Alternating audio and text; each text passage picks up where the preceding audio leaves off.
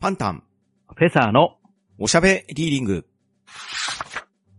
この番組はパンタンとフェザーノートがお互いに本を進め合い、その感想をおしゃべりしていくポッドキャストです。本の選出ルールはただ一つ。パンタン、フェザーノートが各々相手と感想を語りたい作品です。今回第6シーズンは田中良樹さんが書かれました銀河英雄伝説についての感想を語っていきます。一体どのようなトークになるのでしょうか？己の失策で失った親友との約束を果たすべく邁進するラインハルト。彼のもとにイゼルローン要塞の前面に帝国軍の要塞を跳躍移動させ、攻略するという大計が検じられる。この大規模な作戦の指揮官には意外な人物が示された。その裏では第三勢力フェザーンが帝国、同盟、双方で謀略の糸を張り巡らせていた。一方、ヤンは非保護者ユリアンの初陣と武勲に安堵する間もなく、サモン海への出頭を命じられ、ハイネセンに召喚される。その隙をつくようにイゼルローン要塞の前面に帝国軍要塞ガイエスブルグが出現。奇跡のヤン不在のまま、巨大要塞同士による壮絶な戦いの火蓋が切って落とされた。はい。ということで、改めまして、こんにちは。フェザーノートです。はい、パンタンです。よろしくお願いします。お願いします。えー今回は銀河英雄伝説の3巻ですね。はい、えーいよいよ話が乗ってきたというところなんですけれど、うん、ですね。えー前回が確かあの、キルヒアイスがなくなりまして、うん、まあ、帝国同盟双方とも痛みを負ったっていうところで終わりましたね。はい、で、そして、まず冒頭は、イゼルロン要塞から話が始まるんですけれど、はい、はい。えっ、と、アッテンボロー艦隊に参加して、ユリアン・ミッツがあの、訓練に参加するんですよね。うん、うん、ですね。あの、最前線の警備紹介訓練ということで、うん、で、その訓練の最中に、えー未確認完全軍を捕捉したと。で約1000隻ぐらいなんで、うん、うん。そこまで帝国も本気の戦いを仕掛けてきてるわけじゃないんだなっていうのはわかるんですけれど、うん、ですね。うんとりあえずここでユリアンがスパルタニアンで出撃するんですね。はい。で、いよいよユリアンの初陣になるんですよね。うん、ですね。いや、自分としてはここまでかなり付け焼き場な新兵という感じなんで、うん。本当に出撃しちゃって大丈夫なのかなと思ったんですよ。うん、まあそうなんですけどね。これ、本文にも多少触れられていたんですけれど、うん。ここでまた、同盟軍のね、なんとも言えないダメな人事が行われてるんですよね。うん。結局、痛み分けのような感じで、現在終わってるんですけれど、ええ旧国軍事会議のクーデターの関係で、うん。まあハイネセンのね、部隊が弱まっていると。そして、ねそこを補充するために、本来であれば、つわものが集まっていて、熟練兵が多かったと思われるヤンカン隊から、そうのん熟練された兵隊が取っていかれて、そして補充されるのが、まだまだ軍人になったばっかりのひよっこが送られてきたと。うん。まあ、こういうね、非常にお粗末な構成で紹介しなければならないと。うん。なので、ユリアンもトントン拍子ではあるんですけれど、周りの兵士たちもみんなひよっこばっかりなんですよね。そうなんですよね。ええうん。イゼルローンと言ったら、帝国との最前線に当たるわけですよね。そうなんですよ。はい。そこに新兵ばかりっていう発想がちょっとよくわからないんですよね。もう本当にね、同盟軍のお偉いさんたちは頭がおこかしてますよ。ですよえね。ここ落ちたら終わりだよって思うんですけれど。うん、だからね、敵の最前線よりも、首都ハイネ戦で、自分たちは安全なところでぬくぬくと暮らすっていうところが上層部にいるっていうのが、同盟軍の非常に情けないところですよね。うんですよね。で、ここでユリアンがこう初めて戦場に出るっていう緊張感もあるんですけれど、はい。まあ、読んでる方としても緊張はするんですよね。じゃあ、そうですよ。うん、田中良樹先生、殺すときは大事なキャラでもあっさり殺すじゃないですか。そうなんですよ。うん主要なメンバーでもね、容赦ないですからね。そうなんですよね。一巻で死んだ方々も、ちょっと早すぎたんじゃないかなって思う人たちは結構いるんですようね。ん、いますしね。もう2巻でだいぶやらかしてますからね。ですよね。ええこれはもうユリアン気をつけろって思いながら読んでたんですけいやれど。ーですよ。もう油断したら命取りですからね。よね。ただ、そうしてみると、スパルタニアンがこう、戦場をかける疾走感みたいなものを感じられて、うんうんうんユリアンがこう、初めて敵を葬った描写もちゃんと書かれてるんですようん。ね。そうなんですよ。あの、興奮とともに精神のどこかに冷えた部分が残ると書かれていてう、ん。やっぱり興奮だけじゃなく、後ろめたさもやっぱり残ってるんですよね。そうなんですよね。最初に撃墜した敵のパイロットが、一体どんな家族がいたのかとかも考えちゃうんですよね。うん。この辺のユリアンの中の倫理観っていうのが割とあるから信頼できるんですようね。んですね。で、一方、イゼルローンの中では、こう、出撃するかにあたって、うん。メルカッツに敬意を払うヤンがいたんですよね。ですね。はい。このメルカッツも立場が難しいところで、うん。帝国ではそれなりの地位があったんですけれど、うん、うん。同盟に来たらもう、新参者ですからね。そうなんですよね。そこまで強い発言権はないし、うん。メルカッツとしてもそれの立場を分かってるから、そこまで強い主張ってのはできないんですよね。うん、ですです。もうヤンに全てを任せてるっていう形なんで、うん。ただヤンとしても、メルカッツには一応敬意を払うにふさわしい人物として映ってるので、うん。あんまり無限にはできないなというところなんですよね。ですね。そしてこのヤンの計らいもなかなか憎いですよね。うんですね。からまあ、メルカッツに恋をしないように気を使ってるんですよね。うんうん。気も使ってますし、ヤンを頼りに亡命してこられたわけじゃないですか。うん。うん。で、現在、このイゼルロン要塞は、ヤン艦隊が駐留して、敵の最前線で守っているわけですよね。うんですね。で、ヤンはこの時点で大将ですよね。はい。で、ヤンの幕僚たちっていうのは、言ってもですね、そこまで交換じゃないんですよね。うん、そうですね。なんですけれど、メルカッツには中将扱いの待遇してるんですよね。うん。うん。なので、このあたりもメルカッツのことを信頼しようというところも見えますし、うん。メルカッツの今までの戦歴とか、あと、こちらに下ってなお、威張り散らすわけじゃないじゃないですか。そうなんですよね。メルカッツさんは本当にね、できた人ですよね。うん、そうです、そうです。ええまあ、帝国軍にいる時には、若い時にはね、いろいろこだわりがあったっていうような描写もされてましたけれど、うん。た、だ、この銀河英雄伝説という小説の中で彼の取ってきた行動っていうのは、非常に軍人らしい行動ですし、うん。作戦に逸脱するわけでもないですし、うんむしろ、リップシュタット戦役では被害者の一人みたいな感じじゃないですか。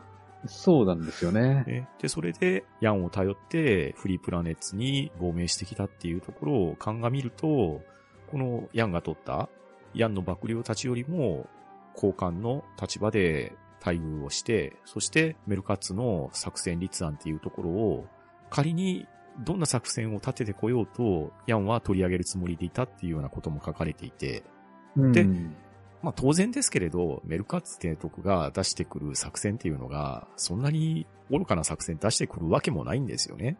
そうなんですよね。うんそれなりに経験ありますし、ん。まあ帝国でこれほど、なんですか、出世してきた経緯もありますので、うん。軽率なことはやらないんですようね。んですね。だからそこらあたりが、別に相談したわけでもないですし、メルカッツに頼まれているわけでもないですけれど、ヤンはメルカッツの行動っていうのは当然見抜いて分かっているわけですし、そしてうんメルカッツも頼ってきた以上は、ヤンに対して無下なことはできないっていうようなところで、自分が任されて、自分ができる限りのことはやってのけるっていうところが、このあたりはね、実にいい男同士のこう取り交わしですよね。うん、そう思います。うん。そして、えーこの戦いにおいて、えーユリアンがワルキューレ3機と、えー14艦1隻を撃ったというところなんですよね。そうですよ。大戦果ですね、これ。大戦果。まあ、初戦でこんなことやっちゃうんだと思いましたね。うーん。しかもね、巡洋艦を落とす時の落とし方っていうのもね、とても新人とは思えないですよね。そうなんですよね。なかなか考えた戦い方をしてまして。うーん。まあ、このあたりはもう、ユリアンの非凡さの描写だと思いますし、うん。そし、て、あのヤン提督のもとで暮らしているユリアンならば、まあ当然できるかもしれないねって、それだけの納得感は我々も持ってるわけですよ。うん、ですけどね、スパルタニアンの操縦に関しては、うん。ヤンは一切教えることできないじゃないですか。だからそこはやっぱりね、ポプランの手柄だと思いますね。ですよね。ええまあ、本文にも書かれていることで、これよりね、もう少し後に書かれているんですけど、ユリアンの家庭教師どもはみんなすごいんですよ。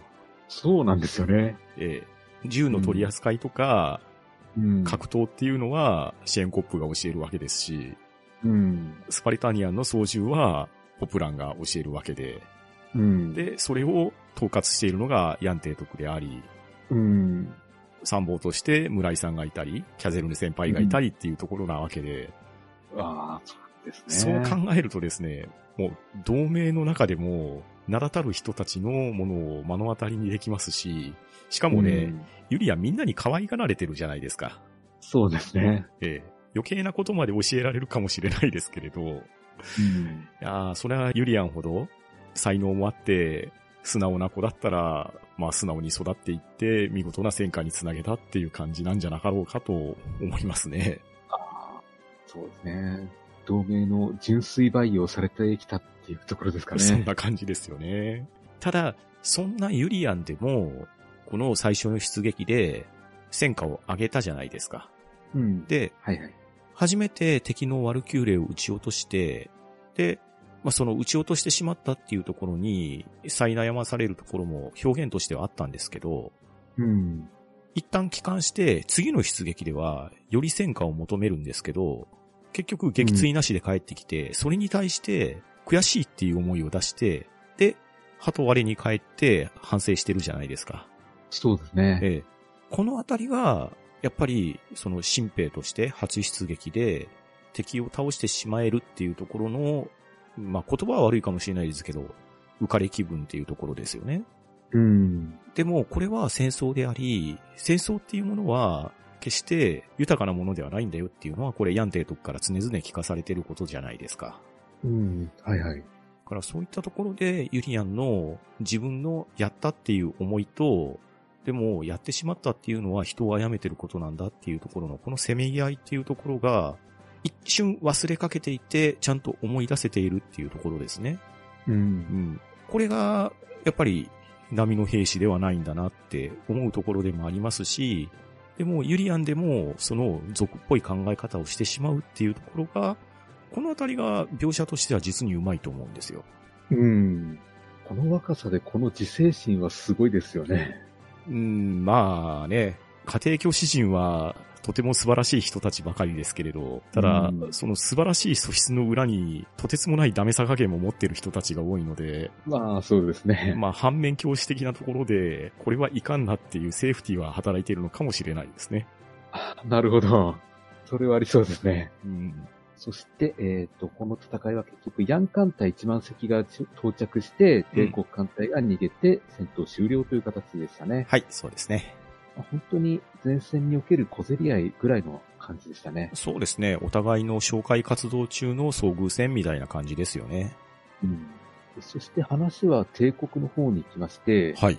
で帝国軍科学技術総監シャフトという方が出てきますね。はい。また、よからぬ人が出てきますね。ですかね。で、まあ、ラインハルトとしては、シャフトをそこまで大事にしているわけではなく、うん。どちらかというと、更迭したいけれど、うん。そうする理由も今のところないので、とりあえず置いているというぐらいの感じでしたね。そうですね。このシャフトっていうのがね、なかなか悪知恵働くんですよね。うん。なので、自分の機関の周りは、割と自分の手強で固めてるっていう感じで、なかなか変な理由で更迭できないような状況なんですよね。そうなんですようね。んうん。でそんなシャフトさんがはい一つ提案をしてきまして、はい。イゼルロン要塞に対抗できる要塞を作って、うん。イゼルロン回廊に移動させてはどうだろうという案ですね。はい。なかなか 大胆な作戦立ててきますね。うん。で、貴族連合が本拠地に使っていたガイアスブルグ要塞を、えー修復して、うん。で、エンジンをつけてイゼルロン要塞に持っていけばいいんじゃないかという案なんですけれど、うんですね。うん。まあ、発想としてはわかりやすいですよね。うん。強い要塞があれば強い要塞で挑めばいいじゃないっていう、まあ、わかりやすい作戦ではありますよね。そうなんですよね。ええただ、その子供が考えそうな作戦を大真面目に実行させようとするっていうところが、これがまたスケールがでかいですよね。そうなんですよね。もう人もお金も大量に使いますからね。うんですね。しかもその規模が我々が想像できないレベルの大きさですからね。ですよね。ええで、この計画に、えーケンプを司令官として、うん。ミュラーを副司令官として当てるんですよね。はい、そうですね。で、この時のラインハルトとしては、うん。まあキルヒアイスを失った失意がまだ癒えてなくて、うんあまり乗り気じゃないように見えましたね。そうですね。そもそもこの戦いにおいて、あまり意味っていうのは感じられないんですよね。うんですよね。ええケンプに対して、以前の作戦での失敗を挽回させる場を設けてあげたいっていうところは、まあこれは以前ですね、ビッテンフェルトの失敗を咎めるときに、キルヒアイスに咎められたっていう経緯もありまして、うん。挽回の場は持たせるべきであろうっていうところでの人生には繋がっていくんですけれど、うん。にしても、まあラインハルトらしいかと言われるとらしくない感じですよね。そうですよね。うん。ですから、もし、ラインハルトが乗り気だったら、自ら計画を動かしてたとは思うんですけれど、うん。乗り気じゃなかったからこその憲プなのかなっていうのもありましたね。そうですよね。まあ、序列的に言うと、ミッターマイヤーとロイエンタールに行かせるのが筋であろうっていう話だと思うんですよね。うん。で、そして、ラインハルトの人となりを考えると、そんな面白そうな戦いは自分でやるべきだって考えると思うんですよね。うんですよね。ただ、それの考えを邪魔してしまうのは、ここでもやはり出てきますけれど、オーベルシュタインですね。うん。ナンバー2不要論っていうところもあって、オーベルシュタインの考え的には、ロイエンタールとミッターマイヤーにこれ以上の武勲を立てさせたくはないわけですよね。ですね。うん。その辺の、なんでしょうね、ややこしさもあるんですよね。そうなんですよね。だから、宇宙を手に入れてくださいと言われて、ラインハルトは宇宙を手に入れるべくかけていくわけじゃないですか。うん。た、だ、その宇宙を手に入れる過程ですよね。ラインハルトとしては、帝国はほぼ自分のものに手中に入れてるわけじゃないですか。うん、そうですね。それをうまく回していこうとすると、ただただ戦いに勝つだけではダメなんですよね。うん。その、政治の部分っていうところも手を入れていかないといけないですし、そしてラインハルトは政治をなす人としてもとても優秀なわけじゃないですか。そうですね。実際本文にも書かれてますけど、今まで貴族たちが独裁的に行っていた政治を平民に解放することによって経済効果も上がっていますし、そして今までの抑圧された人たちからの貴族に対する感情ですよね。そのあたりのコントロールもできていますし、ラインハルトはみんなに認められてる政治家になってるわけじゃないですか。そうです、そうです。うん。だから、為政者としてもすごく能力が高くて、そして、まあ、ラインハルトはね、すごい美貌の持ち主でもありますし、うんで、戦闘しても負け知らずのような状態なわけですから、うんもう。本当に一人で何でもできちゃうわけですよ。そうなんですよね。ただ、一人で何でもできるがゆえに、もしかしたらまたルドルフの二の舞になってしまうのではないかっていう危険性も払うわけですよね。うん。確かに。うん。で、ラインハルト自身はそんなになるつもりもさらさらないじゃないですか。そうです、そうです。ええ、ルドルフのやった愚かさを自分が散奪してやるっていうところを誓ってるわけで、うん。だからそれをなすために曲がったことをするわけはないんですけれど、うん、た、だ、以前に判断を誤ってしまったばっかりにキルヒアイスを喪失してるっていう、もう取り返しようがない負い目を負ってるわけですよね。うん。で、そこに、なんだかよくわかんない作戦を立案してこられて、さあどうしましょうっていうところで、じゃあやれるもんならやってみろっていう話ではないですか。うん、確かに。うん。このあたりがね、なんと言いましょうか、ラインハルトの煮え切らなさっていうところも感じますし、うん。この後の戦いの流れにおいて、ラインハルトは戦いが始まる前にすでに解決法を持ってるんですよね。うん。持っているにもかかわらず、それはみんなの前で公表してないじゃないですか。そうですね。ええ。そして、ケンプとミュラーに任せるというような流れが、今後どのような展開になっていくかっていうところで、単純に、でかい戦いが始まるぞ。しかも、巨大要塞対巨大要塞とかいう、まあ、男の子が喜びそうな展開じゃないですか。うん、本当に。ね、見栄えはすごくするんですけど、ただ、その裏に流れてる感情っていうのは、なかなかに複雑なもんがあるなっていうのを読み取れるんですよね。そうですね。だから、それゆえ素直に喜んでいいのかっていうところも、若干感じ取りながらの文章になっていくわけですよ。はい、確かに。ね、ですから、ラインハルトとしては、まあ、シャフトの案で、うん。イゼルローン攻略できればそれでよしうん。なんですし、そうですね。はい。できなければ、まあ、シャフトを更迭するちゃんとした理由ができるんで、うん。まあ、それくらいの理由でしたかね。そうですね。だから、政治の中の一つのやりとりぐらいなもんですかね。うん、まあ当然、成功すれば、イゼルローン要塞っていうところが排除できますし、うん。この銀河英雄伝説の世界においては、イゼルローン回廊が我が物になれば圧倒的に有利になるわけですよね。そうなんですよね。しかも、それを現在のところ同盟軍が守備しているのがヤン艦隊なわけで、うん。現在の同盟でヤンが期待されているパワーっていうのは、どう考えても同盟1ですよね。そうです、そうです。そして、そのヤンの次に来る人が誰かって言われたら、名前が上がるような陣営じゃないわけですよ。そうなんですよね。つまり、ヤンを落としさえすれば、しかもヤンが守っているイゼルローン要塞を突破できれば、もはや敵はないと思われるんですよね。そうですよね。ええうん。だからそれが、シャフトごときが上げてきた案で、万が一にも成功しようなら、まあ、本当に棚からぼた持ちどころのもんじゃないですよね。うん、儲けもんですようね。んまあ、そんな俗な考え方をラインハルトがしたかどうかはわからないですけれど、ある程度の天秤にはかけられたと思うんですよね。うん。ね、そしてこの章ではあと、ラインハルト陣営の人となりを、えー記してますね。そうですね。えっ、と、ミッターマイヤー、ロイエンタール、オーベルシュタインのことを書いてるんですけど、うん犬のエピソードもここで入ってきてますね。そうですね。出てきてましたね。オーベルシュタインの犬のエピソード、ここでしか出てこなかったんですけど、なぜか人気なんですよね。うん。もうあの、オーベルシュタインがね、犬目と呼ばれる理由の一つではあると思うんですけれど。うん。まあでも、オーベルシュタインが鶏肉買って帰ってる姿っていうのはなかなか微笑ましいですね。ですよね。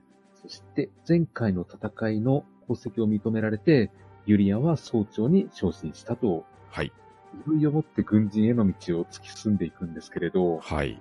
まあヤンとしてはそこまで認めてはいないんですよね。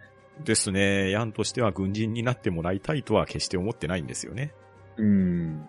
この辺がまあ皮肉なとこなんですけれど、そうですね。そして話が今度フェザーンの方に飛びまして、はい。えールビンスキーとデグスビーですね。うんの会談がありまして、はい。で、帝国や同盟の内情について一緒に話していたと。うんうんうん。まあ、この辺はもう、フェザーンで起きることは大抵陰謀なんですよね。そうですね。もう悪い話しかしてないですからね。ですよね。もう帝国はこれこれこうだからこうしてやろうとか、そんな話ばっかりなんですよねう。ん。ただ、それだけの情報がフェザーに集まってくる。しかも集まるように仕向けてるっていうところが、これがフェザーの恐ろしいとこですよね。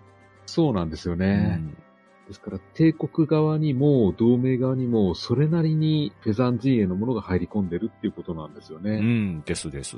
それも要所のところに。うん。しかも、割と経済的なところを掴んでいたりとか、うん。かなり強引な押しをして脅していっても、それに従わせるだけの何かを持ってるわけですよ。うん。だから、領土のパーセンテージから考えると、フェザンは一番小さいところにはなるんですけれど、うん。実質的な支配っていうところになってくると、かなりの影響力があるんですよね。うんですね。で、フェザーンとしては、新銀河帝国と、まあ、フェザーンの二つで銀河を分割支配するという方向で今考えてるみたいなんですよね。うんですね。要は、同盟側の国力をできるだけ削いでいって、うん。あと、同盟をもらい受けるっていう感じですかね。うんですね。まあ、ラインハルトが宇宙を統治したとして、うん統治はさしておけばいいと。うんた、だ、実質的な支配はフェザンが握れば、そちらの方が利があるんじゃないかっていう、そういう狙いですよね。うん、そうなんですよね。で、この後、ケッセルリンクがいろいろと人と会いまして、うん。何やらいろいろと言い含めていくんですよね。そうですね。なんか暗躍の匂いがプンプンするんですよね。まず、えーレムシェイド博という、まあ、フェザーに住む、なんですかね、元貴族って感じですかね。そうですね貴族ですね。はい。に、まあ、いろいろと言い含みまして、で、その後、ヘンスローという、同盟の弁務官に会いまして、これもまたいろいろと言い含めたと。うん。これが、えールビンスキーが蒔いた種が今後どういうところに結びついていくのかというところでしたね。ですね。もう、種まきをしっかりしてますよね。うん。そして、ガイエスブルクが完成に向けて着々と進行しているんですけれど、はい。まあ、40兆トンもの重さのものをワープさせるにあたって、うん。なかなか技術的に難しいようなんですよね。うん。理論は完成してる。だけど、うんそれを実際にやろうと思うと、とてつもないものとお金が必要になってくるんですよね。うん。まあ、単純な理論みたいなんですけれど、ただそれを天体レベルの要塞に適用するとなると、うん。そりゃあ、かかりますよねって感じですよね。ですね。実験室ではうまくいったけど、実際にやってみるとうまくいかなかったっていう感じですかね。うんですね。だって、プラモデルの設計図で、1分の1のガンダム作るようなもんでしょ、ああ、確かにそうですね。で そして、ラインハルト陣営のヒルダ、ロイエンタール、ミッターマイヤーあたりは、うん。今回の計画には反対してると、うん。そうですね。ですね。露骨に反対してましたね。うん。ただ、もしかすると成功するかもしれないとも思っているので、うん。思ってなくては反対してないんですよね。そうですよね。うん。うんただ、なんであんな計画をやらせるんだろうという、ラインハルトに対するちょっとした疑念みたいなものはありますね。そうですよね。これを言ってるのが、帝国の双璧である、ロイエンタールとミッターマイヤーっていうところも、なかなか話の肝ですし、うん。ヒルダーがね、それを注意しに来るっていうところも、これもなかなか大きな話ですよね。うんですね。やっぱり身近な人から見ても、キルヒアイスの死後、ラインハルトはちょっと変わったというふうに見えるみたいですね。ですね。ただ、変わったとはいえ、表面的には優れた為政者でもありますし、軍事的にもしっかりしているっていうところで、ただ、それがゆえにかなり危うい橋の上にいるんじゃないのかなっていうところが知れるのが、これがまたヒルダであり、帝国の双璧であるっていうところの意味合いだと思いますし、その人たちの価値観っていうところも高まると思うんですよね。うん、本当にそうですね。で、ガイエスブルクのワープ実験なんですけれど、はい。まあ、ラインハルト以下の幕僚たちが見守る中で行われまして、はい。果たしてワープ実験は成功しましてう、ん。直後にラインハルトがガイエスブルクに行ってみるんですよね。ですね。はい。で、そしてあの、事件があった大広間に行ってみると、うん。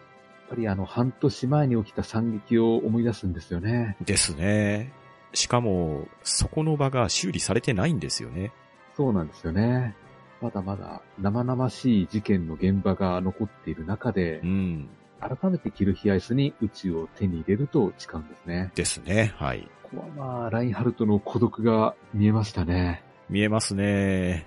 ラインハルトがね、ペンダントにね、キルヒアイスの威発とかを仕込んでるんですよね。そうなんですよね。ええうんまあでもね、それだけ重要な人物、キルヒアイスを失ってしまったラインハルトとしては、やはりそういうものをよりどころにしないと、やってやられないっていうところもわからんではないですね。うん、そうなんですよね。帝国をほぼ自分のものにできていて、うん。えーほぼ何でも自分でできるようなラインハルトなんですけれど、そうなんですよ。一番欲しいものが全く手に入らないっていう、このジレンマなんですよね。そうなんですよね。キルヒアイスもそうですし、アンネローゼもそうなんですよね。そうなんですよね。逆にこの二人さえ身近にいれば、帝国はいらないと思うんですよね、ラインハルトそうなんですよ。。ラインハルトの自分の天秤っていうのは、その二人の重さっていうのは、国一個以上のものがあるわけじゃないですか。そうなんですよ。しかもね、我々地球上の国一つとかいうレベルじゃないですからね。うんですね。この銀河のすべてと比べても、どちらに傾くかが明らかだっていうところ、このあたりがラインハルトの価値観ですよね。うん。その辺が本当皮肉なんですよね。そうなんですよ。うんラインハルトがどうモチベーションを保っていられるのかっていうのが本当に大変なところで、うん。いやいや。で、そうしまして次は、えー同盟の方に話が飛びまして、はい。今度サモン会なんですけど、うん。ハイネセンに出頭するように、ヤンのもとに召喚命令が届くんですよね。そうなんですね。はい。で、嫌な予感しかしないんですけれど、うん。一応まあ、お給料をもらってる以上行くしかないんですよね。そうなんですよね。ヤンの立場としたら召喚されると行かざるを得ないんですよね。うんただ、左門会っていうところに引っかかるんですよね。そうなんですよね。軍法会議であれば、まあそれは何を置いても行かないといけない。うん。ただ、左門会っていうのは、フレデリックさんの言葉を借りれば、同盟憲章に書かれているものでも何でもないんですよね。うん。ですねそ。して拘束力があるとも思えないんですけれど、うん。ただ、なんでじゃあこの左門会が開かれたのかっていうところと、なんで、この最前線の長官たるヤンをわざわざ本国に召喚しないといけないのかっていう、このうん。意味不明な行動ですよね。うんですね。ここが真実を知ると腹立たしさしか感じないですし、うん。しかもこれがですね、ほぼ軍部は把握してないんですよね。ですね。で、その軍部の一部にも知らされてはいるんですけど、そのあたりが、もうね、同盟の癌としか言えないんですけれど、というに人の息がかかってる人の割合が相当広くなっているので、うん。同盟は、何と言いましょうかね、自由の国じゃなくなっていってるんですよね。そうなんですよね。縁がまあなんとも生きづらいところで。うん。で、ヤンとしては一応フレデリカとマシンゴ二人を伴ってハイネセンに向かうんですよね。そうですね、はい。で、このハイネセンに向かう途中でヤンが面白いことを考えてまして、うんうんラインハルトの下で帝国がこうもし自由帝政になるかもしれないと、で、貴族なき市民に支持される帝政、国民国家となった帝国をフリープラネッツは戦うことができるのだろうかということなんですよねうん。。うんですね。戦う相手として、なんだろうな、妥当なのかどうかっていうのはちょっと考えちゃうんですよね。うん、そうですよねうん。すごく根底ですよね、これが。そうなんですよ。一体何と戦うことになるのか、帝国主義と戦うっていうことにもならないんですよね、こうなると。うん、ですです。うんむしろ、同盟側の圧政の方が問題になってくるんじゃないかというふうに考えられてきて、うん。そうなると、帝国の立場は、圧政に苦しむ同盟の人たちを解放するっていう話になってきやしないかなということですよね。うん、そうなりますね。うん。で、ヤンはさらに考えを進めていて、いっそ帝国に生まれて、ラインハルトの下で貴族連合の撃破と改革に協力できれば気楽だったかもしれないとも言ってるんで、うん。この辺が本当に歴史の皮肉なんですよね。ですよね。本当に生まれてきた場所と立場で随分ね、違う思いをしますよね。うん。ただ、ヤンが考えているほど帝国でヤンが生きやすい世界では決してないと思うんですが、うんですね。えでそして、ハイネ戦につきまして、サモン会に出席するヤンなんですけれどー、はい。まあ、ネグロポンティをはじめ9人のサモン官が相手をするわけなんですよね。そうですね。でそこで言われたのが、まあ、アルテミスの首飾りを撃破したことと、うん。あと、ちょっとしたヤンの発言なんですよね。うん。国家の荒廃など個人の自由と権利に比べれば取るに足らぬものだと。うん。これが問題視されているということなんですけれど、うんですね。まあ、重箱の隅をつつくような取るに足らないヤン批判なんですよね。うん。まあ、完全な言いがかりですよね。ですよね。いや正直このあたりは本当に読んでて時間の無駄というか、うん。えー話が止まって見えるんですよね。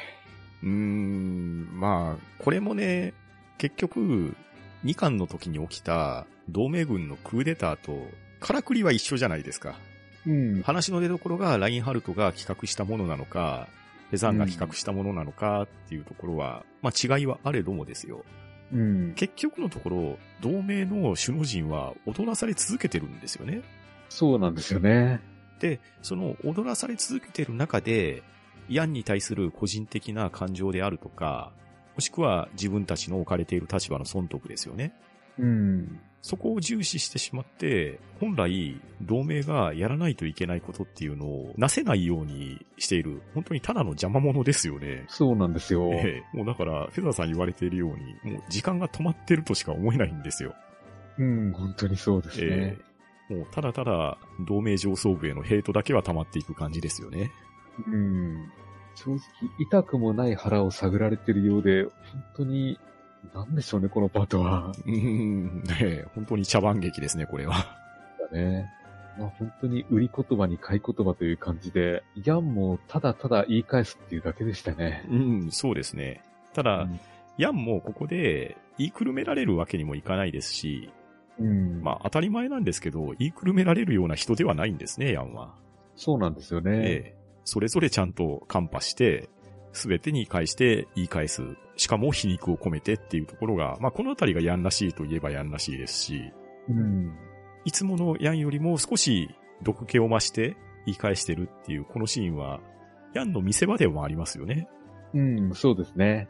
でそして、ひたすら左門会での心象を悪くして、ヤンは軟禁状態にされるんですよね。うん、ですね。で、そこで、いよいよ本気で辞表を考え始めたんですよね。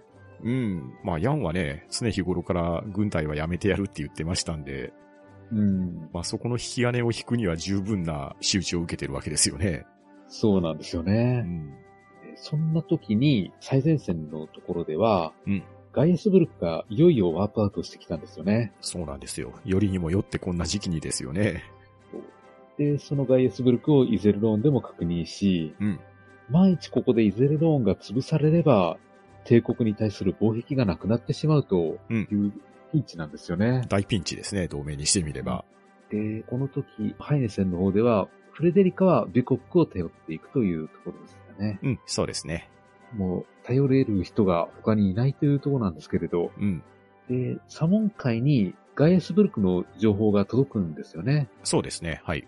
で、そこでもう、さすがにサモン海をやってられる状況じゃないんで中止になったとうん。いうとこなんですけれどう、ん。いや、本当にこの時間何だったんだと、い や、涙がする。読み手もそう思いましたね。まあ、思いますし、この左門会を開いた面々も、まあ、蓋を開けてみれば、フェザーンに糸を引かれて騙されてた口なんですよね。うん、そうなんですよね。ええなので、半ばこうなることっていうのは、読者目線からしたら分かってることなんですよ。うん。ただ、現場でこの茶番を演じている人たちは、まさかガイエスブルクがイゼルロン要塞の前にワープアウトしてこようなんて考えてもないわけですよね。そうですよね。なので、この手のひら返しっぷりって言ったら、まあ、乾いた笑いしか出てこないですけど、これはこれで痛快ですね。そうなんですよね。ええ今までひたすら憎まれ口を叩いてきて、重箱の隅をつついて、上げ足を取ろうとしかしなかった面々が、うん。ガイエスブルグ要塞が、イゼルローンの前に現れました。さあどうしましょうって言った時に、誰に頼らないといけないかって言ったら、今まで攻撃をしていた相手であるヤンなわけじゃないですか。そうなんですよね。まあ、このあたりをね、戦ってくれるんだろうねっていう、一体その言葉はどの口が言うんだよって話じゃないですか。本当にそうです。まあでも、これはこれで、なるほど痛快な場面だなっていう形ですよね。うん。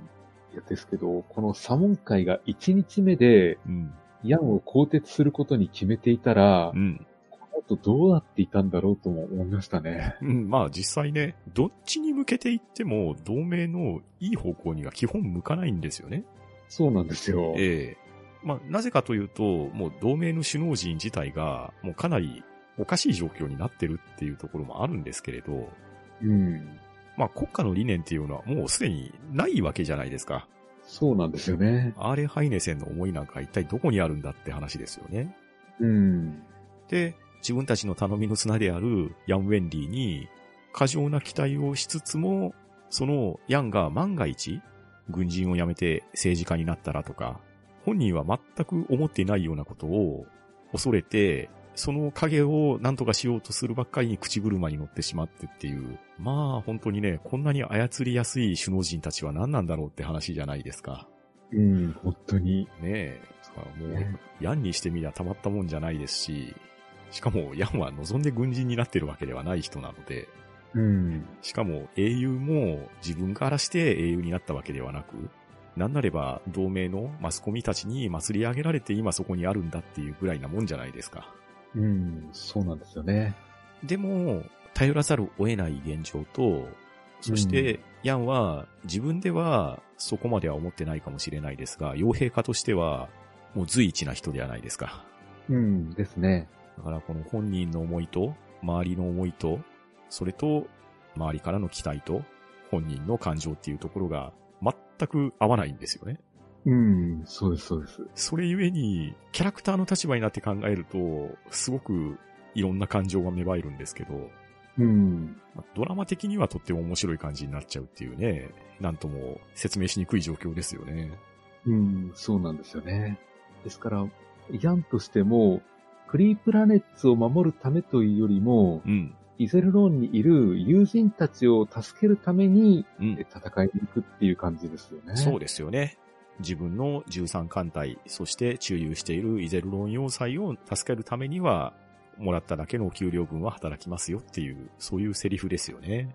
ですよね。えだから、ユリアンたちを助けるためだったら、結果的に同盟を助けることになるっていう、そういう流れなんですよね。えうんですね。うんだから自分が置かれている同盟軍の大将っていう立場だからじゃないですよね。うん。ヤン個人の守るべきものを守るためっていう感じですよね。そうなんですよね。で、そしていよいよ要塞対要塞の戦いが始まるんですけれど、はい。まあ、ケンプから一応軽い挨拶の通信が入った後、うん。ガイスブルクがいきなり要塞司法を撃ってくるんですよね。ですね。はい。まあ、さすがにイゼルローンといえども、無傷では済まずにうん。大打撃を受けまして、はい。リトゥールハンマーで反撃すると、うん。手法の応酬で開幕したこの戦いなんですけれど、はい。さすがにこんな戦い方ずっとしてたら、うん。ただの消耗戦になるんで、うん。ですね。えー次に、えー帝国側がやってきたのが、歩兵部隊を乗り込ませてきたんですよね。そうですね。揚陸艦で直接占拠していこうっていう形ですよね。うん。ただこれはローゼンリッターがなんとか撃退すると、うん。あこの辺は強いんですよね。いやー、さすが、イゼルロン要塞自体も強いのは間違いないんですけど、まあ中にいるヤンが率いていた第13艦隊っていうところの、まあ個々の能力の高さっていうのは、これは特筆すべきですよね。うん。チェーンコップの存在はやっぱり大きいんですよね。いやー、シェーンコップの存在は相当ですね。うん。えー、イゼルローンが似合う男と言ったらシェーンコップじゃないですかね。あ確かに、そうですね。奪還の時の立役者でもありますし、防衛でも獅子奮陣ですからね。ですね。ただ、この本来いるべきヤンが左門会に召喚されている関係で、現状ヤン不在なんですよね、イゼルロン要塞には。そうですね。これをなんとか相手に蹴取られないようにしないといけないっていうところで、うん。今現在イゼルロン要塞を任されていたキャゼルヌ先輩の苦労が、すごく書かれてましたよね。うん書かれてました。あのキャゼルヌ先輩がここまであたふたするっていうところも、なかなか見どころではあると思うんですけど、うん。いやー、あのキャゼルヌ先輩がね、本当にあたふたしまくってたじゃないですか。そうですね。まあ、慌てますよ。うん。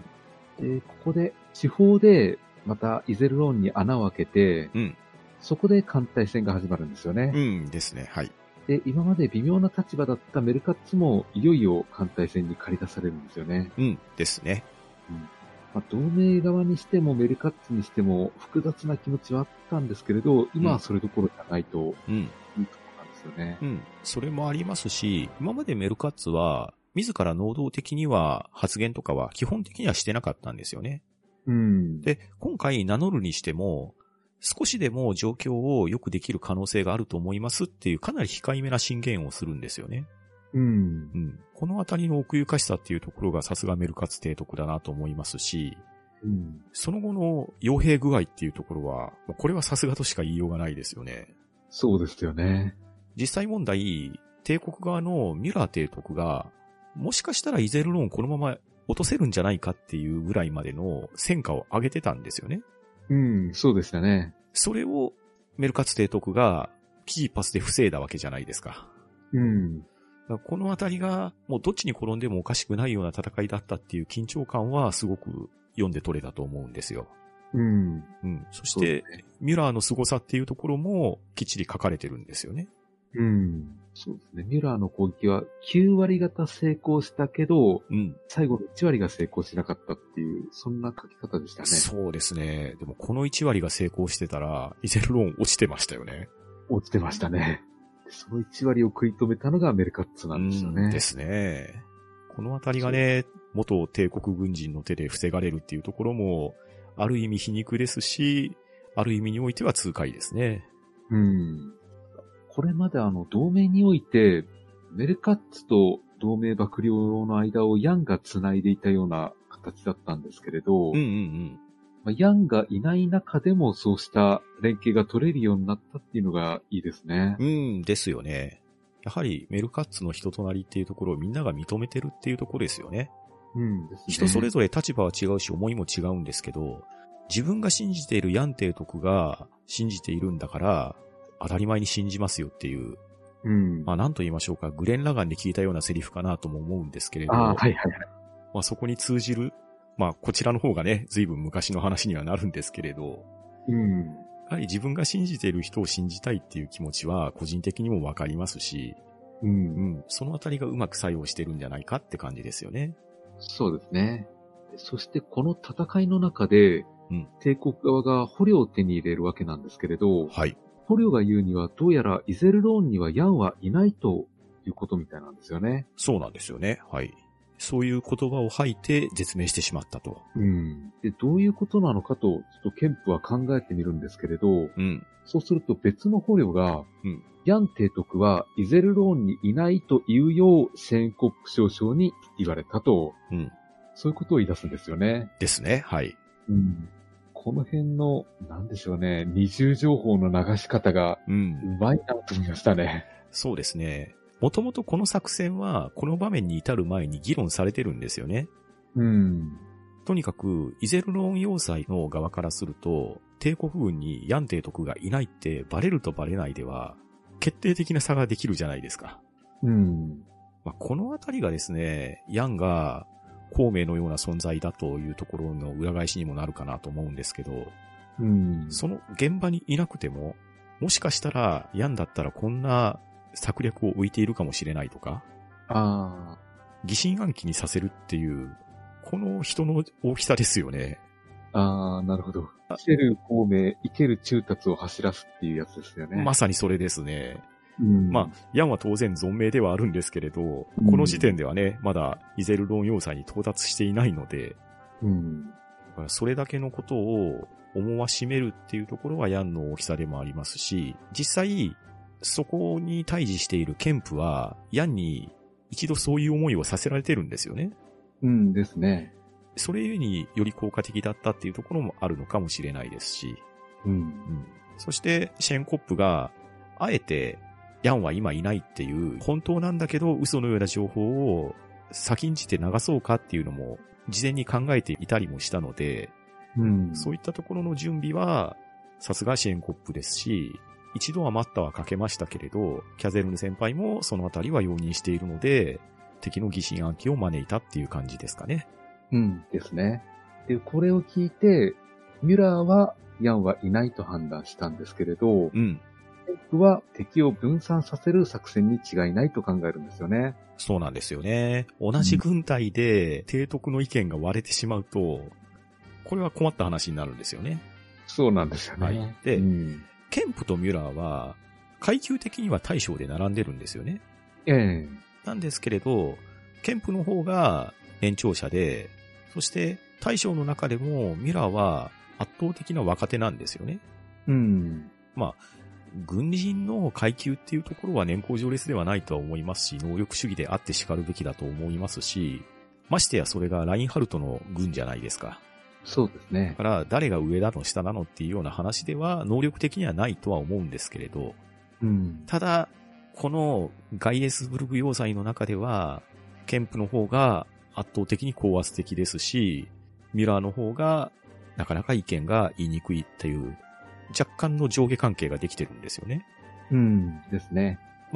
これは作戦を成功したかに見せかけたけど、残り10%で失敗してしまったっていうミュラーの負い目もあったと思いますし、うん。ケンプにしてみれば、失敗しやがってっていう、そういう思いにもつながっていたんだとは思うんですけれど。うん。そしてね、この一連の戦いですね、この中で、ケンプの人となりっていうのがかなり変わってるんですよね。ああ、はいはい。ケンプは、質実剛健な軍人なわけじゃないですか。そうですね。出された指令には忠実に従うし、そして、うんまあ、随分ね、体も大きいような書かれ方してたと思うんですけれど、うん。強直な軍人じゃないですか。うんですね。かといって、ビッテンフェルトほど、ちょっとね、おかしな行動と言ったらビッテンフェルトに失礼ですけれど、イノシシ武者でもないわけじゃないですか。うん。だから、見本たる軍人だったと思うんですけれど、このガイエスブルク要塞を与えられてイゼルローンを落としてこいっていう、まあ、ケンプにしてみれば、名誉挽回なところですよね。うん。なので、気負っていたりとか、あと、これだけの威力の要塞を手にして、そしてかなりの勢力の軍隊を任されているっていうところで、まあ、若干おごりにもつながっていたのかもしれないですが、うん。そこのあたりの異変っていうのをミラーはちょっと気づいてたんですよね。ああ、なるほど。いつものケンプ提督とは違うと。うん。まあ、例に上がっていたのが、ここってイゼルロン要塞が真ん中にデーンと座っているイゼルロン回廊じゃないですか。うん、そうですね。作戦が成功したら、もしかしたらケンプミュラー回廊になるかもしれんぞとかいうセリフを言っちゃうぐらいには調子に乗ってたんですよね。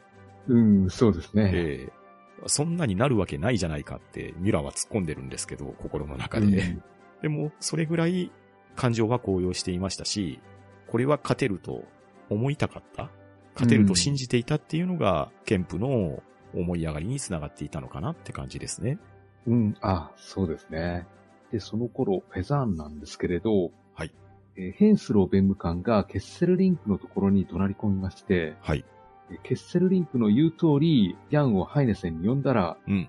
その間にイゼルロンに攻め込まれたということを訴えるんですよね。はい、そうですね。いやこれをケッセルリンクに言ってどうすると思ったんですけれど、まあ、これもね、ケッセルリンクに論破されてましたね。それを決めたのはあなたでしょって言われてましたけど、まさにその通りですよね。そうなんですよね。えヤンを呼んだらどうなるかとか、うんそもそもヤンを左門にかける道理があるのかどうか考えなかったのかと。え まあ、本当にね、なんと言いましょうか。その程度の人しか配置されていないっていうところが、同盟軍の辛いところですね。辛いですね。同盟は本当人材がいないんですよね。うーん、もう人材不足に輪をかけてね、無謀な作戦をして戦死者を増やし、さらに有能な人は早く死んでしまいと。まあ、うんいいことなしの先細りですよね。そうなんですよね。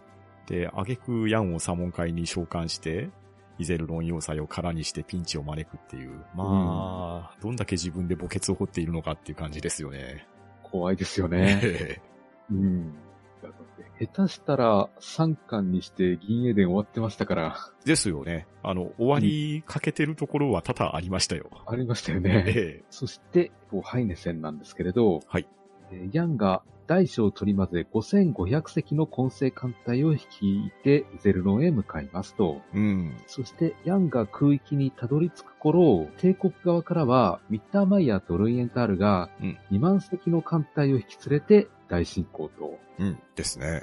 いよいよ同盟ピンチなんですよね。そうなんですよね。ガイエースブルク要塞が攻めてきてて、その後ろのゴズメとして、帝国の双璧が2万隻も率いてきてるので、うん。まあ、ピンチもピンチですよね。ですよね。しか、も、ヤン提督、5500隻で護衛って言われてますけど、うん。これ完全な寄せ集めじゃないですか。そうなんですよね。ビコック提督はうん。数少ないヤン派の人物で、年長者ですけど、すごくいいおじいさんですよね。そうですね。で、ビコック提督は第一艦隊をつけてやれって言ってるのに、うん。その第一艦隊は、ハイネ戦を中流部隊がいなくなったら困るからって言って出してやらないんですよね。うん。まあ、なんと言いましょうか。ものすごい大軍が自国の辺境に迫っているのに、首都だけを守って増援をしないっていう。まあ、冷静に考えるとこの判断もおかしいんですけれど、うん。寄せ集めの5500機だけしかつけてやれないっていうところも、まあこれもね、やはり同盟の情けなさが際立ってますよね。ですね。どう考えても帝国有利な状況で、うん。まあ、同盟側の安心材料があるとすれば、うんラインハルトがいないことだけなんですよね。そうですね。はい。で、イゼルロンの指令室で、まあ、今後の方針を話し合ってるんですけれど、うん。えっと、シェーンコップが冗談のつもりで、うんどうするか対応を聞いてみると、ユリアンが割としっかりと状況を考えて考察を話してくれるんですよね。そう。ここがね、ユリアンの見せ場ですね。うん。この本結構ユリアンの見せ場多いんですけど、うん。直接的なユリアンが自分の手で挙げた軍港っていうところも確かにユリアンの能力的には素晴らしい描写だと思うんですけど、うん。影響の大きさでいくと、ここのシーンが一番大きいと思うんですよね。大きいですよね。えうん。状況を本当にしっかり把握してるんですよね。えうん。しっかり把握してますし、その根拠を述べてみろって言われた時に、すべてにおいて、ちゃんと明確な答え出してるんですよね。うん。しかも、ヤン提督ならこう考えるであろうっていうところも、補足事項として挙げれるっていうところが、このあたりがユリアンの素晴らしさだと思うんですよね。うん。えイアンの一番弟子がちゃんと育ってきてるんだなと思いましたね。そうなんですよね。まあ、ここでも書かれてましたけれど、冒頭言ったように、銃の扱いであるとか、格闘術っていうのは、シェンコップが家庭教師ですよと。うん。スパルタニアンの操縦は、ポプランが教えてますよと。うん。ただ、そもそもなところ、一番身近で、ユリアンを養っているのはヤン提督だよっていう、ここのセリフの大きさですよね。うん。やはり、ヤン提督をね、間近に一緒に暮らしてるわけじゃないですか。ですね。ね、もう一番いい教材が一緒に暮らしてくれてるわけなので、うん。まあそれはね、ヤン提督のいいところも悪いところも分かった上での対応ですからね。うんう。ん。で、一般生活者としては不適合と思われるようなヤン提督の一面も知っておきながら、ユリアンは決してヤン提督のことを馬鹿にしないじゃないですか。そうなんですよね。ええうん軽口叩く場面はありますけれど、うん基本的にはヤン提督を一番浸水してるのはユリアンだと思うんですよ。うん。うん。そして、ヤンのその戦いの本質であるとか考え方の本質っていうところもかなりの理解者なんですよね。う。うんん。だから、そこまで理解した上で、ヤン提督ならこう考えるであろうっていうところの考えの補足ができるっていうところが、この敵の作戦をカンパしたっていうところにもつながったと思いますし、うんそれが、もう一癖も二癖もある13艦隊の幕僚たちじゃないですか。ですね。そこをうならせたっていうところが、やはりユリアンの凄さが際立ったところだと思うんですよね。確かに。ですから、銀英伝を最後まで読み終えた後、うん。ヤンの一番の功績って、もしかしたらユリアンを育てたことなんじゃないかなとも思うんですよね。ん、まあ確かにそうでしょうね。うんうんただ、ヤン自身は育てたとは思ってないかもしれないですけどね。うん。けど、ユリアンを後世に残せたっていうのは本当に重要なことだったんですよね。ですね。本当に重要ですね。でそして、ヤンとメルカッツの無言のシンクロの攻撃で、うんえー憲法を撃退していくんですよね。そうですね。この辺の戦いの激しさは実際に読んでいただくとして、うん。これね、文字で、うんあの空間のイメージを頭に浮かべさせるっていうのは、すごい書き方だなって思ったんですよ。うん、確かに。宇宙空間での回廊の設定っていうところは、以前でもね、なかなか表現しづらいっていうような話もしたと思いますし、宇宙空間においてはなかなかね、得意な状況だっていうのはあったと思うんですけど、うん、その回廊の状態っていうところをうまく活かしながら、ヤンが事前にフォーメーションとして登録していて、その通りに動いて艦隊を撃退していくっていう動きですね。うん。このあたりが文字で読んでおきながら空間把握として頭の中に絵が浮かぶっていうのは、これは田中良樹先生の軍記物の書き方にも通じるんですけれど、すごくわかりやすい文章で頭に浮かびやすい情景を書いてくれるので、いや、艦隊戦ってね、実際なところは三次元運動じゃないですか。そうなんですよね。ねだからそれを感じれるようにわかりやすく説明してくれてるっていうのは、いや、ある意味うん、すごいな、お見事だなって思いながら読みましたね。うん、確かに。そうなんですよね。この辺がうまくないと話がごちゃごちゃしてきて、何がどこにいるのかわからなくなりますから。そう、そうなんですよね。場面が浮かばないと、結局どうなったのっていう話になっちゃうじゃないですか。そうなんですようね。ん。で、そして、ついにガイエスブルグは最後だということで、体当たりを敢行するんですよね。そうなんです。で、これはまあ、イゼルローンからの激しい攻撃の結果、うん。ガイエスブルグは落ちるということになりまして、はい。結果、ケンプは戦死してしまいまして、はい。えミュラーは重傷を負うとうん。いうところでしたね。そうですね。まあ、このね、ガイエスブルグの突撃ですよ。う。うんん。この作戦について、ケンプは、もう、これしか手が残ってない、破れかぶれの一撃で最後それをやろうと思うんですよね。ですね。はい。ただ、これは、ヤン・ウェンリーとラインハルトは、事前に気づいてるんですよね。うん。言ってましたね。このあたりが、やはり戦略家として、戦術家としての大きな格の違いだと思いますし、うん。ヤンとしてもそれを一番最初にやられたらもうお手上げだったって分かって言ってるんですよね。うん。で、ただまだ間に合うと。うんで、、万が一それをされた時にはこういう対応をすれば防ぐことができるっていうところまでが分かりきってるじゃないですか。うんですね。うんこのあたりの表現っていうのが、まあ、憲法を貶めるっていうわけではないですけれど、やはり、この銀河英雄伝説の二大主役であろう、ラインハルトとヤンっていうところは、やはりこの世界では別格なんだなっていうところは感じれますね。うん。うん。で、そもそもな話ですね、このガイエスブルク要塞の設計ですよ。はい。もう、なんでしょうね。文章にして説明されると結構笑いが出るような設計してますよね。あまあそもそもがガイエスブルグ要塞とかイゼルロン要塞っていうのは、天体レベルの大きさの要塞ですよね。あ、ですね。だから宇宙空間に丸い球体が浮いていて、で、それには巨大な手法ですね。ガイエスハーケンとか、うんトールハンマーとかっていう手法がついていて、でうんまあ大きさも、ガイエスブルクが直径40キロぐらいでしたかね。うん。イゼルロンは直径60キロぐらいだったような記憶があるんですけれど、まあ、かなり大きい天体みたいなもんですよ。えでえ。、それを動かすためにどうしようかって考えたら、ちょっとね、普通じゃ考えつかないと思うんですけど、うん。シャフトが考えた計画っていうのは、その要塞にでっかいエンジンを12機つけて、それで動かしゃいいじゃないみたいな話だったんですよね。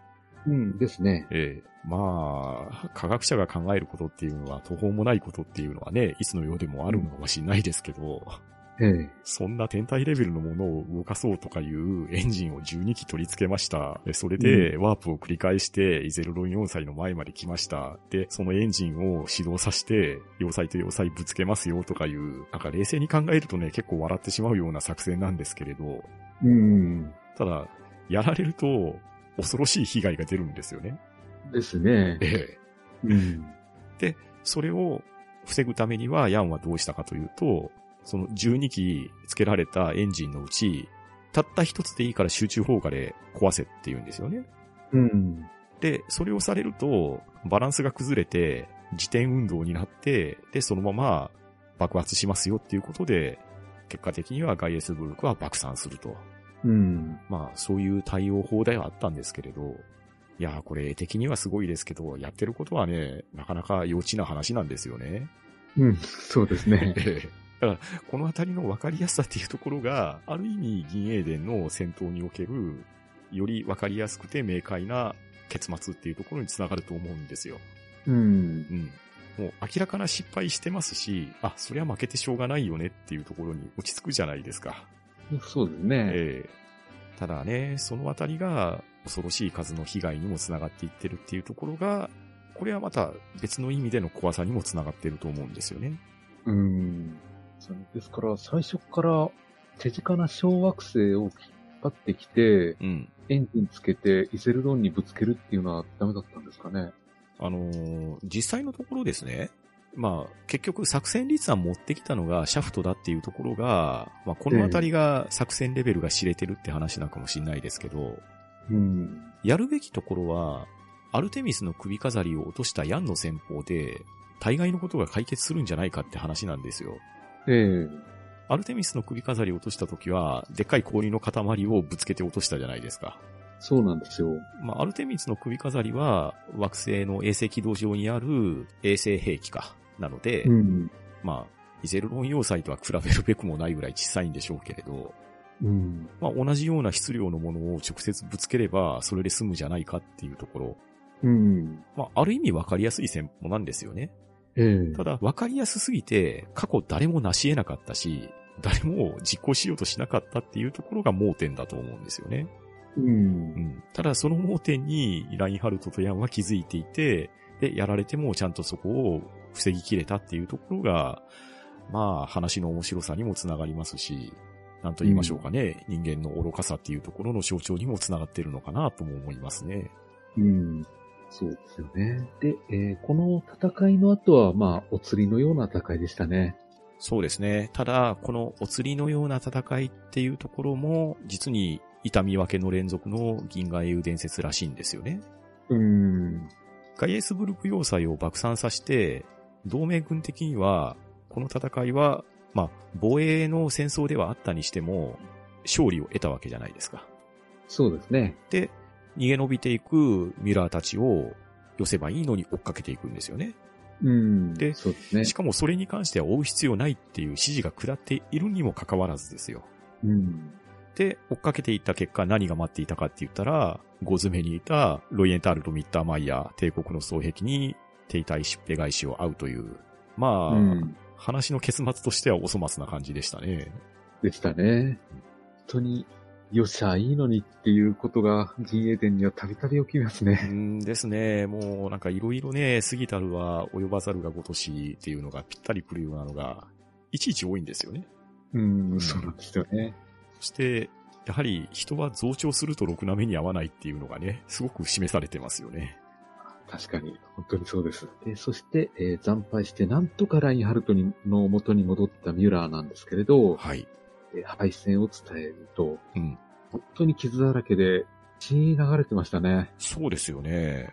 で、ラインハルトとしては、今回ミュラーの罪は問わず、うん傷が治るまで静養しろとうん。いうことなんですよね。はい。実際のところラインハルトは敗戦を聞いたときうに、ん。もう激怒したみたいなんですけれど、ですね。はい。とりあえずまあ思い直して、まあキルヒアイスに言われたことを思い出して、うん。罪は問わないということにしたんですよね。ですね。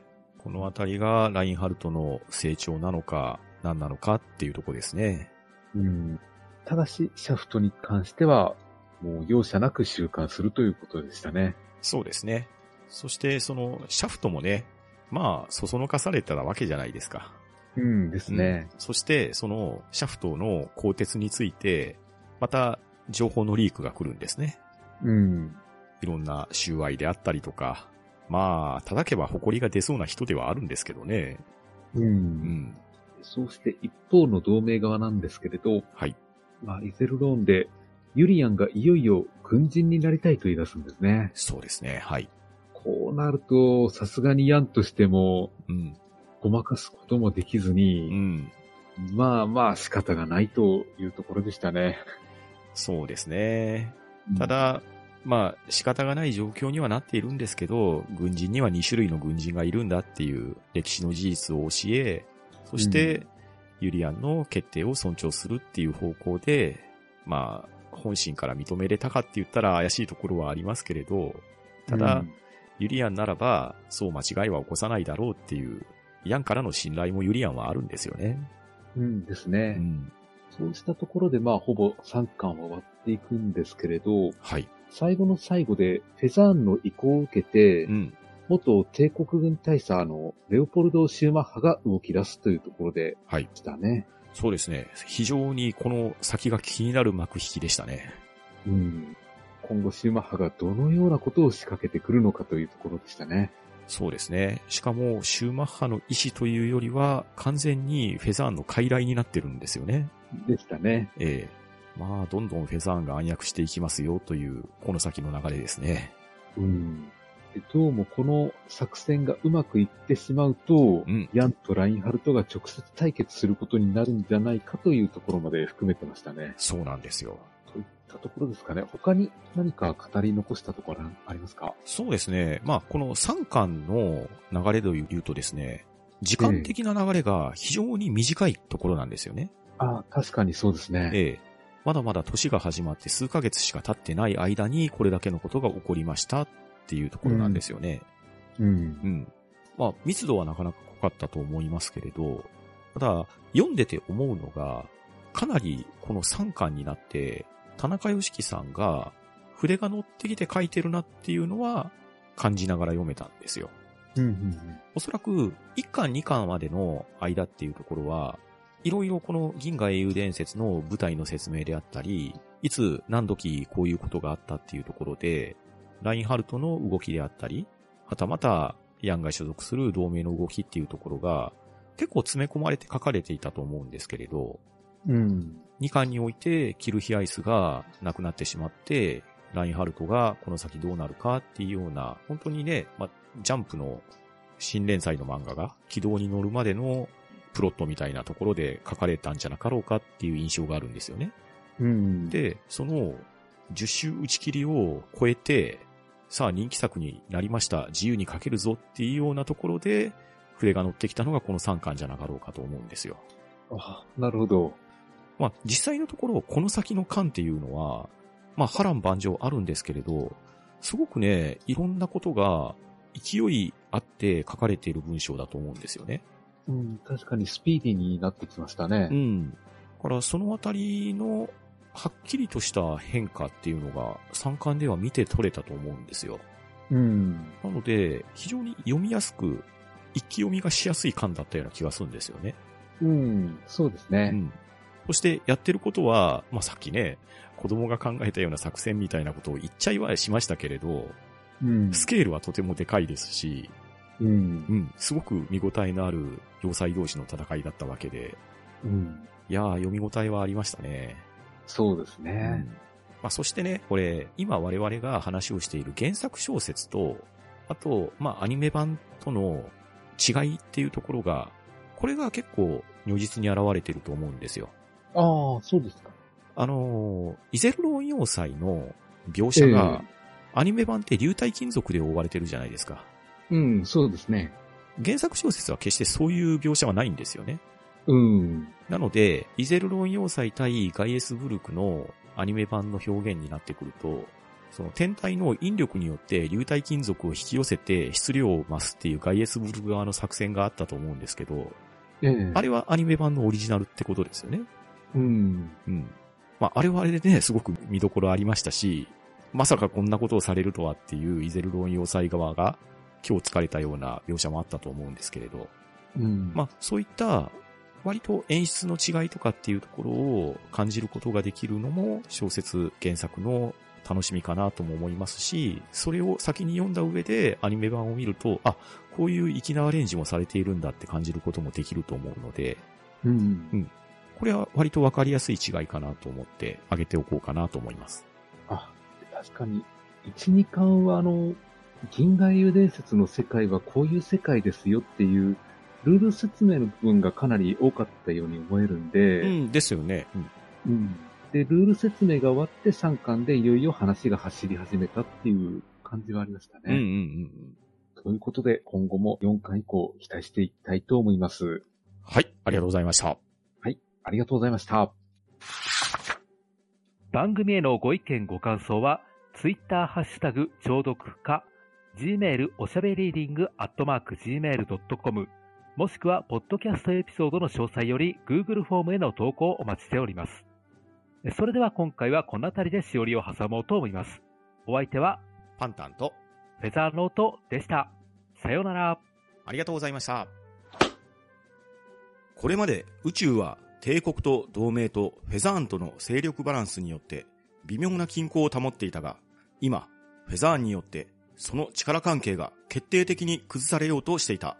フェザーンは力を失いつつある同盟を見捨てて、帝国のラインハルトに加担することを決意したのだった。彼らは帝国に潜入し、皇帝を誘拐した上、同盟に亡命させる計画を立てた。そしてそのことをラインハルトは容認した。ここに帝国とフェザーンとの密約がなったのだが、一人同盟だけは何も知らずにいた。